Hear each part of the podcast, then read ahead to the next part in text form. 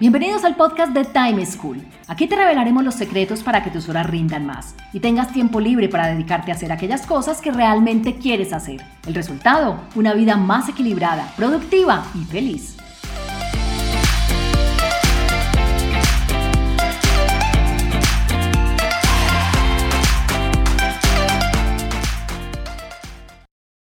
Hola, soy Juan Pablo Lema, un inquieto por la productividad y un estudioso del manejo del tiempo. Bienvenidos a un nuevo capítulo del podcast Time School, en donde siempre les tenemos consejos para que disfruten mucho más su vida y saquen provecho de cualquier oportunidad que tengan. El tema de hoy es aprender cómo la tecnología y la digitalización de procesos puede ayudar a las personas a ser más eficientes y a lograr más resultados en menos tiempo. Para ello contamos con un experto en el tema, Eduardo Salado. Eduardo es un trabajador remoto desde hace décadas que evoluciona enérgicamente cada día para compaginar su vida personal, familiar y profesional. Es un entrenador en habilidades digitales avanzadas y un apasionado por las técnicas de productividad digital. Es así como ayuda a otros profesionales a lograr una dinámica de teletrabajo exitosa en sus empresas de forma productiva y enfocada.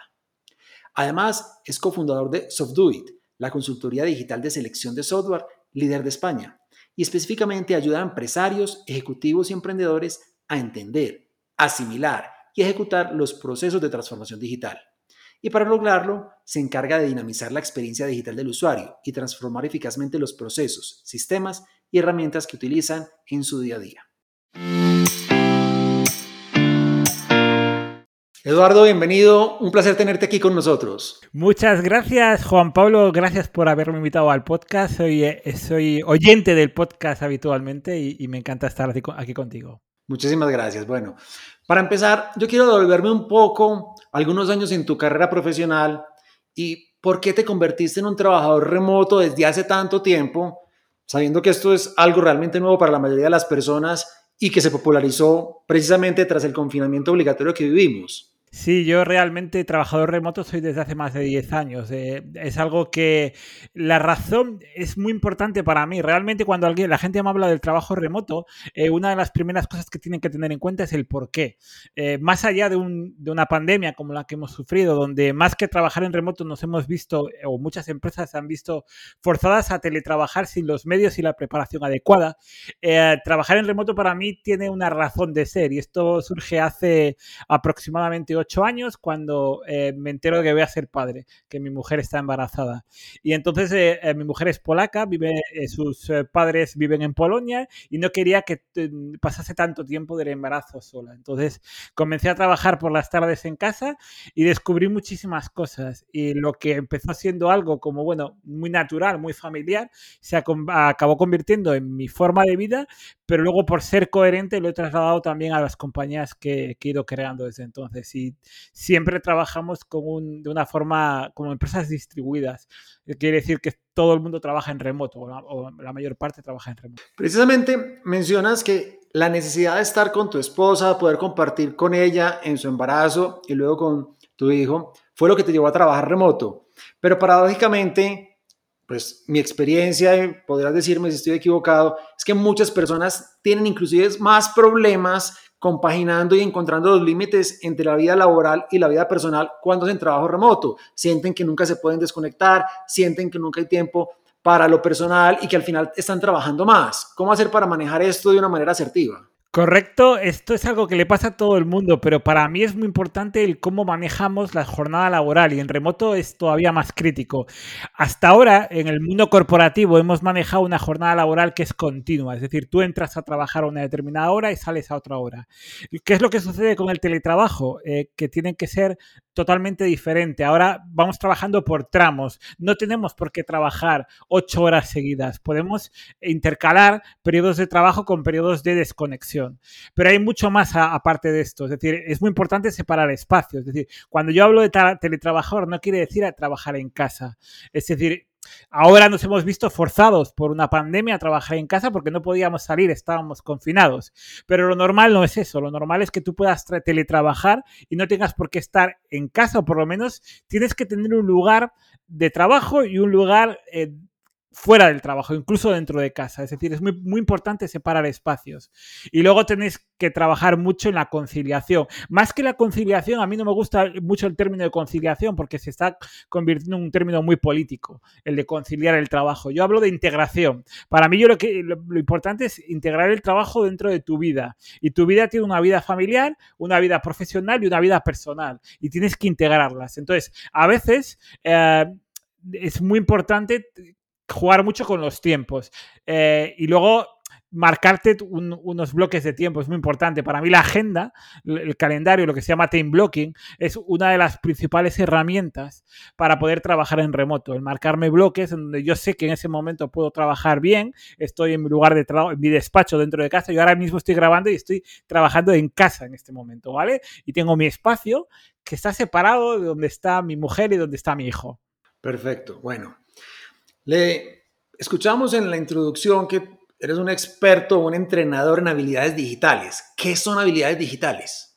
Habilidades digitales, hoy estamos acostumbrados a hablar de tecnología digital, pero es algo que ha irrumpido en, en, el mundo profesional y muchas veces sin la preparación adecuada. Para mí, habilidades digitales no dejan de ser como una especie de superpoderes de cómo manejar la tecnología digital a nuestro favor, porque la tecnología digital puede jugar a favor o puede jugar en contra, depende cómo la utilices. Entonces, eh, es muy importante, es una serie de habilidades para manejar esa información.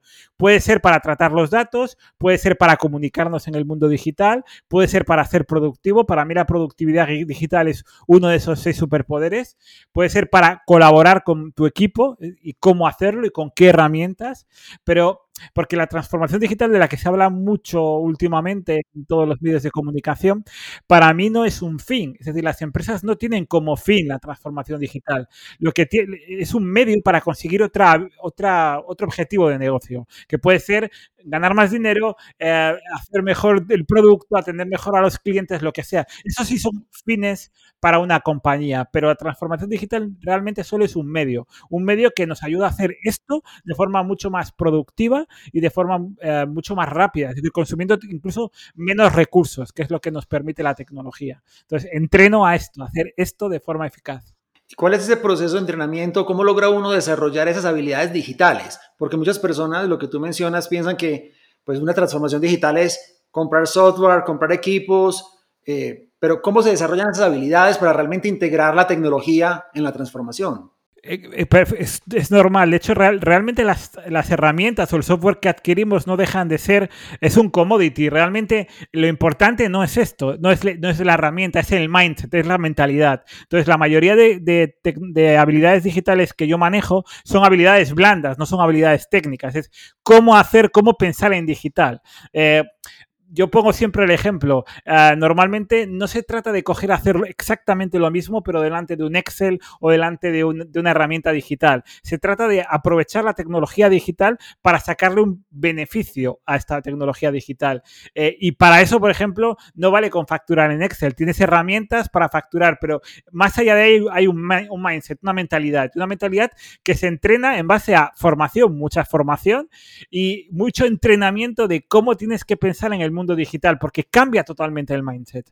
Eh, eh, ese es el problema. La mayoría de la gente, la gente cree que instalar un, un software determinado le, le, va a suponer una ventaja. Y, esto no es cierto, porque todos pueden instalar ese software. Entonces, la, la, ventaja está en cuando tú lo introduces dentro de tus procesos y cambias tu forma de trabajar. Si antiguamente para eh, contactar a un cliente hacías 15 llamadas, ¿cómo puede utilizar la tecnología digital para reducir este número de llamadas y hacer una llamada al final, por ejemplo?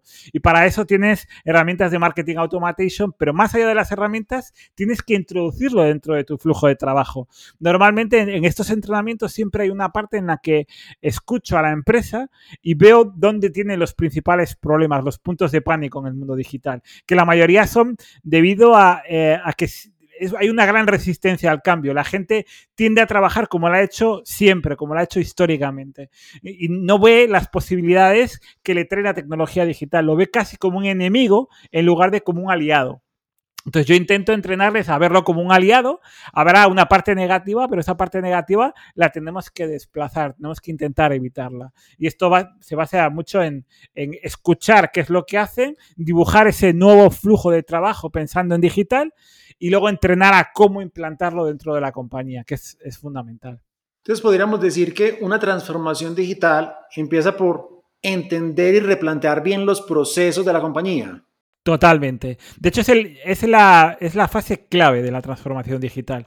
Eh, porque no vale, o sea, la tecnología o el implantar un software, una, un sistema u otro, no, no va a resolver el problema. Normalmente todo parte de un proceso. Nosotros los procesos normalmente la mayoría de las compañías los tenemos creados desde hace mucho tiempo, incluso antes de que se introdujera la tecnología digital. Entonces, ahora lo que tenemos que es repensar y es una gran oportunidad para pensar ahora en cómo podemos mejorar este proceso. Y enseguida lo vemos. Y enseguida que llego a una compañía, veo el flujo de trabajo y se ve muy fácilmente cuáles son las oportunidades para eh, reducir muchísimo ese flujo de trabajo, eh, e, eliminar un montón de despilfarras que se están haciendo, de información que va de, un lado a otro, que se está introduciendo tres veces, que se genera errores.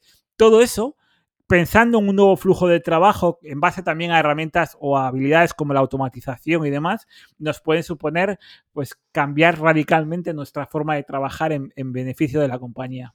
¿Tú crees que esta identificación de reprocesos, de despilfarros, de problemas en los procesos en general en el diseño, es más fácil verlos desde afuera que desde adentro, porque de pronto adentro las personas están acostumbradas y esa es la única forma como lo han visto. Totalmente de acuerdo. De hecho, normalmente la visión externa es mucho más clarificadora, porque normalmente nos solemos encerrar y no vemos más allá de, del árbol que tenemos delante, no vemos el bosque. Entonces, alguien que viene de fuera, además de otros sectores normalmente, donde se hacen las cosas de otra forma, tiene una mente mucho más abierta para decirnos, oye, y aparte que simplemente es ver dónde se están produciendo ineficiencias es muy difícil verlas uno mismo, en un proceso que lleva repitiendo durante muchos años, que, que, los antecesores se lo han explicado de esa forma.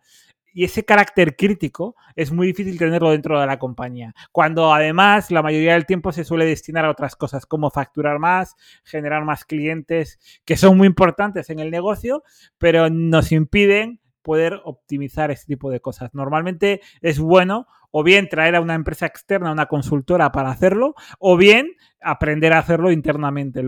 Pero en cualquier caso siempre es bueno tener una visión externa, sí, cierto, totalmente cierto. Entonces diríamos que este primer paso para esa transformación es conocer bien esos procesos para identificar estos puntos de quiebre estas oportunidades de mejora. Y ahí luego entra la tecnología para ayudarnos a, para ayudarnos a trabajar de una manera más enfocada y productiva. ¿Cómo hace uno esa selección de tecnología? ¿O qué pasa si uno hace esa selección antes de revisar los procesos y demás? El precipitarse puede ser un problema. ¿Por qué? Porque elegir una, tecnología o un software, una solución inadecuada, lo que nos va a hacer es consumir un montón de recursos, ya sea en dinero o en tiempo, que es lo mismo. Es decir, eh, yo imagínate que quiero implantar un RP eh, y, elijo el IRP eh, menos adecuado para mi compañía, porque son muchas variables las que hay que tener en cuenta, porque quizás pensemos solamente en una primera capa, en unas primeras necesidades, pero cuando empezamos a rascar, vemos que tenemos, tenemos necesidades que no cubre el IRP y que no tiene ni siquiera dentro de su roadmap previsto cubrir. Entonces, ¿qué es lo que sucede? Que tenemos que echar para atrás. Tenemos que, aparte del dinero, de tirar el dinero que nos hemos gastado y toda la formación y todo el aprendizaje y toda la integración de datos y todo, todo eso es un montón de recursos. Entonces, por eso es muy importante elegir correctamente. Nosotros, por ejemplo, en Software lo que hacemos es ayudar a las empresas a elegir correctamente y lo hacemos intentando objetivizar. O sea, lo que hacemos es cada tipo de software, que hay un montón y para cada área funcional tenemos un software distinto, tenemos recursos humanos, tenemos RP, CRM, eh, gestión de almacén, logística, transporte, cada uno tiene su software específico. Pues lo que hacemos es parametrizarlo en función de una serie de variables y analizando estas variables les podemos decir cuáles se ajustan a las necesidades, cuáles son los que mejor se ajustan. Eh, esto es fundamental. Luego necesitamos una fase en la que haya una demo en que eh, nos explique realmente cómo funciona el software. Esta fase de elección del software es crítica, sobre todo por lo que te digo, si nos equivocamos, tenemos que echar para atrás y hemos perdido mucho tiempo y luego la competencia sigue eh, avanzando. Entonces, ya hay un momento en el que a veces me preguntan, pero la transformación digital, ¿para cuándo? Igual tampoco es tan urgente. No, no, es que ya llegamos tarde. ¿Por qué? Porque el resto de la competencia se está transformando digitalmente. Luego ya llega, va a ser un momento en el que ya no es una elección, es una cuestión de supervivencia. Entonces, por eso es importante elegir correctamente. Entonces, podríamos concluir de esto que no hay herramientas buenas para todo el mundo ni malas per se. La herramienta depende de las necesidades y las características de cada compañía. Correcto, hay, hay muchísimas herramientas de cada tipo y cada una es bueno para un determinado tipo de compañías. Hay, es muy raro, a ver, hay una serie de herramientas más eh, estándar a nivel comercial o que se han popularizado más a nivel de ventas y suelen ser porque son, cubren muchas más necesidades, son más grandes. Pero eso depende del tipo de compañía. Si es una compañía, por ejemplo, es una pyme, una, una empresa pequeña, esto puede ser un hándicap. ¿Por qué? Porque tiene un montón de prestaciones que no voy a utilizar. Entonces, eh, casi necesito que el software se adapte lo máximo a mis necesidades. Entonces, como hay tantas en el mercado, es más fácil encontrar otra que se adapte mejor. Entonces, no hay una solución estándar, así que hay las mm, que más venden o, las más populares, pero no tienen por qué ser las mejores. De hecho, eh, a la hora de elegir una, una, solución, podemos encontrar varios tipos. Podemos encontrar soluciones comerciales, que, bueno, por ejemplo, estamos en CRM, pues Salesforce, HubSpot, todas las que hay un montón de ellas, ¿no? Pipedrive y demás. Eh, y luego hay otra serie de soluciones que lo que se consideran es como soluciones a medida, que se desarrollan a medida. Eh, y luego hay una unas soluciones que se llaman soluciones que yo las llamo soluciones Frankenstein, que lo que se trata es de coger un montón de soluciones para resolver mi problema y unirlas e integrarlas entre sí. Para una empresa pequeña, este, tipo de soluciones Frankenstein son muy útiles, ¿vale? Porque siempre y cuando se integren bien entre sí, los datos se integren, tengan APIs para integrarse o tengas una capa intermedia de integración como puede ser Integromat, Zapier y demás. Si no, esto nos, que lo que nos permite es una gran flexibilidad, porque siempre hay herramientas que hacen mejor ciertas cosas. Entonces, no, yo no he encontrado ninguna herramienta que sea la mejor en todo. Siempre tiene sus ventajas, pero también tiene sus puntos débiles. Entonces, esta es una forma de encontrar las ventajas de todos y unirlas en una misma solución. Y es buena y realmente funciona muy bien. Entonces, podemos concluir que tanto a nivel personal como a nivel empresarial, si yo lo que quiero es ser más productivo, es decir, lograr más en menos tiempo, la tecnología, la forma como me puede ayudar es primero identificando a ver, en mi proceso o en mi actividad, en mi tarea, ¿yo qué hago y cómo lo puedo hacer más rápido y mejor? Y luego y si busco una herramienta que me ayude. Totalmente. Las herramientas lo que te van a ayudar es a implantar procesos. Y además tiene, hay una cosa que también es muy importante de la tecnología para ser más productivos.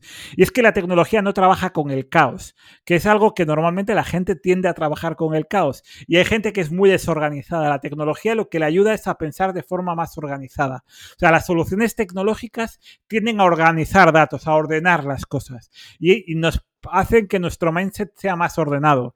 De hecho, no es que eh, tú vayas a ser más productivo porque implantes una solución, sino porque a través de esa tecnología estás empezando a organizar tus ideas y dar prioridad a las cosas que al final la productividad tiene que ver mucho con esto, ¿no? Con saber priorizar, con saber enfocarse, con saber gestionar el tiempo, eh, la energía y este tipo de cosas. Esto la, la tecnología no te va a ayudar a enfocar mejor y a, y a gestionar mejor tu energía, pero sí a ser más ordenado.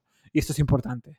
Pero si alguien dice, es que yo soy un poco más de la vieja escuela, me gusta más las agendas, los cuadernos físicos. ¿Va eso en contra de la transformación digital o crees que van de la mano? No, van de la mano. A ver, todo depende de cómo trabajes. ¿Trabajas solo o trabajas con un equipo? Si trabajas con un equipo y trabajas con una agenda, es más difícil trasladar la agenda al equipo. Entonces son cuestiones que tienes que encontrar una solución si eres más de la vieja escuela, pero no están reñidas. Es decir, no, transformarse digitalmente no quiere decir que tú no puedas dejar de escribir en una agenda. No es una mala práctica. Simplemente es cómo traslado esa agenda a mi equipo de forma lo más rápida posible. La respuesta suele ser mediante tecnología, mediante una herramienta donde yo pueda compartir información con los demás. Pero si yo trabajo solo, soy un autónomo que tengo mi equipo, soy yo y, me organizo muy bien, pues me parece perfecto. Es decir, una solución tan válida como cualquier otra. Y hay veces que la tecnología o la transformación digital no es necesaria en todos los casos y en todos los sectores. ¿Vale? Hablabas del trabajo remoto. Eh, una, una, empresa de servicios como puede ser un restaurante no puede mantener a sus trabajadores en remoto. Eh, un camarero tiene que servir la comida, a no ser que cambie mucho la realidad y empiece a haber robots eh, sirviendo las comidas, esto no va a cambiar pero sí puede utilizar la tecnología para organizarse mejor, para gestionar mejor las reservas, para que no se le cuele gente cuando... Cosas de ese tipo, básicamente. ¿Vale? Perfecto, bueno. Para ir finalizando, cuéntanos si tú quisieras extraer o destacar dos prácticas o dos técnicas de productividad digital que tú dices, estos son como algo que todo el mundo debería hacer, que todo el mundo debería implementar para ganar tiempo, para ser más ágil en su día a día, ¿qué nos dirías?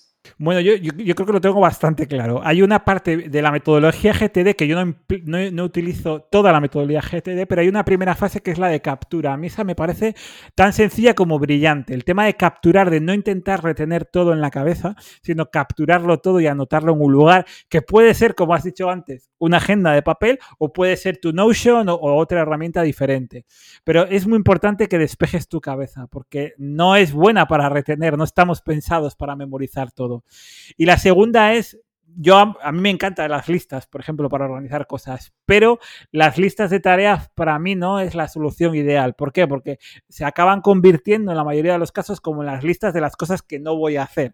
Entonces, lo que para mí es muy importante que esa lista se lleve al calendario, lo que se llama time blocking, se agende un día y una hora específica. Entonces, para mí el time blocking eh, me ha ayudado mucho a ser organizado y el tema de la captura me parece como algo muy básico para hacer. Y hay muchas más. Yo, por ejemplo, trabajo con días temáticos, porque mm, trabajo con varias funciones en la compañía. Por un lado programo, por otro lado marketing online. Entonces, para mí es muy importante en un día determinado enfocarme en una función. Y así pierdo mucho menos tiempo en, ahora me tengo que poner la visera de desarrollador, ahora la de marketing online. Entonces, trabajo por días temáticos porque para mi carácter, para mi trabajo, ayuda mucho a reducir esos tiempos de cambio pero hay, hay cientos de trucos. Soy un obsesionado yo también de la productividad y me parece que es, que es lo que marca la diferencia entre poder lograr o no lograr tus objetivos. Excelente. Bueno, ¿y a las empresas cómo les pueden ayudar ustedes desde SoftDoIt?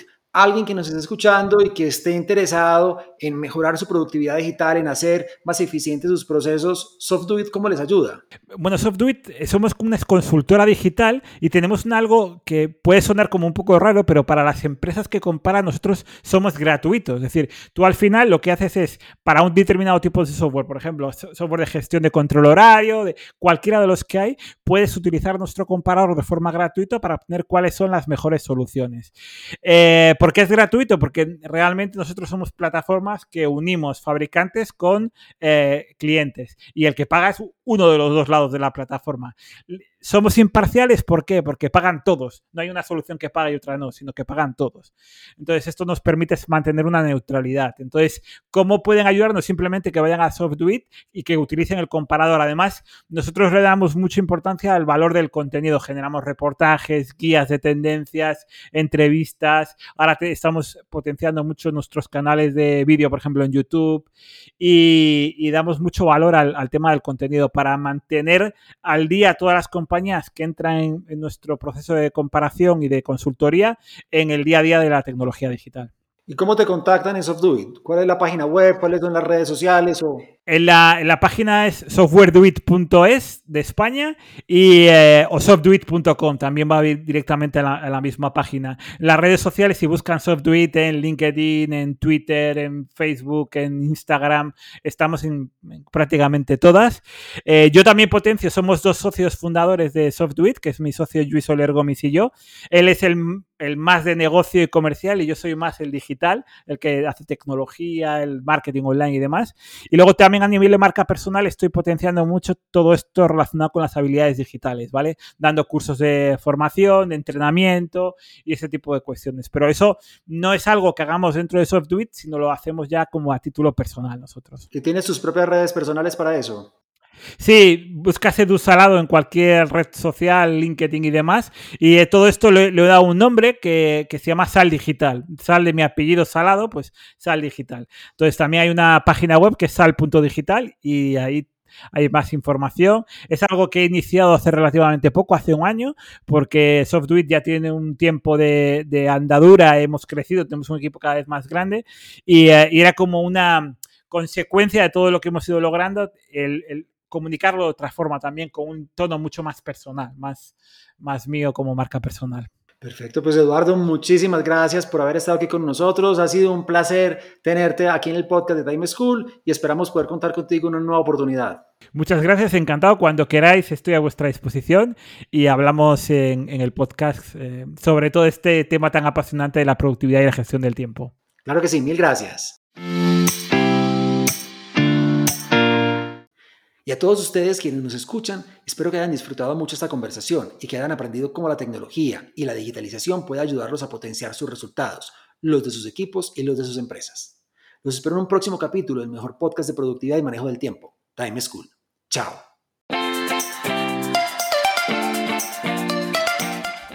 Encontrémonos en un próximo capítulo con una nueva situación y más recomendaciones para que seas más productivo y feliz. Recuerda enviarnos los audios con tus preguntas, dudas e inquietudes al WhatsApp en Colombia 321-700-4810 por correo electrónico a podcast.timeschool.com.